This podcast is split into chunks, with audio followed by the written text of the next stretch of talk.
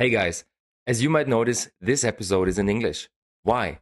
We have been to ProWein and have been interviewing several experts from the wine business to get their latest reviews and information. So if you want to know what's trendy in 2023, what emerging markets we can expect from the wine business in the next upcoming years, and what you definitely have to taste listen to this podcast episode. And if you like what you hear, hit the subscribe button. We're happy to see you every weekend for the weekly roll up of the wine business. Enjoy the content.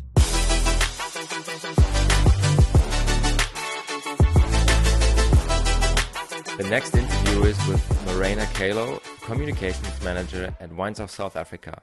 Actually, this was the first interview we recorded, and we were disturbed by so many things squeezing doors, and trains, and tractors passing by. Nevertheless, she kept the focus and had some great insights on the international wine market, and she's looking into a really, really sparkling, bright future for South Africa.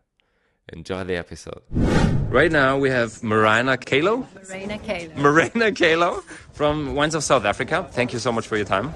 Thank you for having me. What do you think might be the main trends for 2023 for South Africa?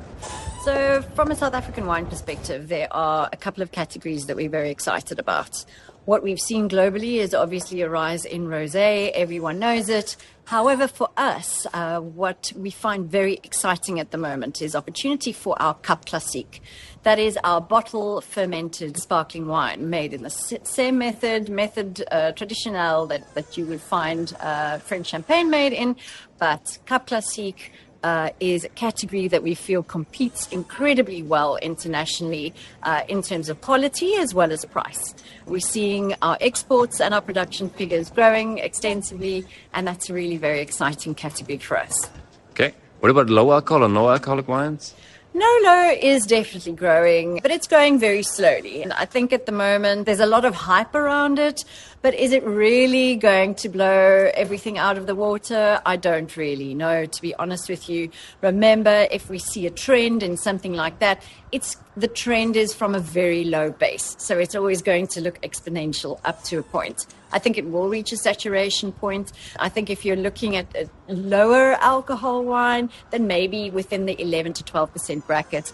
But I think that that kind of 9 or sub 9% bracket, hmm, we're going to have to wait and see. I think uh, there's a lot of work that still needs to be done in that category in terms of ensuring that the flavor is is where it should be. And uh, you know, wine is a gastronomical kind of product, and if the flavor isn't on on, on that level, then I think uh, there's still a lot of work to be done. Yeah. So a trend to watch for the future.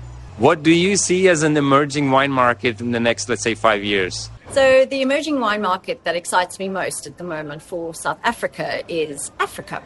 That continent has many, many opportunities for, for growth but it's an, a continent that's pretty much untapped. Traditionally, they're non wine drinking, and through education, I think we can really open a lot of doors to the African market and and really see the progress as we go along. So Africa, for me, from a Wines of South Africa perspective, personally, I really get excited about the wines that we're seeing being made in England. Um, it's really exciting. The quality is exceptional, and I certainly think from a sparkling wine perspective, they're definitely giving champagne a run for their money. So uh, that's that's exciting for me and on a personal note. What would be your personal recommendation for a region to definitely try out and taste? I I'm very lucky that I get to travel throughout the South African winelands and get paid to do so. So uh, I, I, have a lot of insights into the regions. There are some really fantastic regions in South Africa, and you can pretty much go anywhere you want and you'll be blown away. But some new regions that, that are exciting is um, the Elim region, which is a cold climate. Uh, it's on the Cape South coast near Cape Agulhas, which is the southernmost tip of Africa.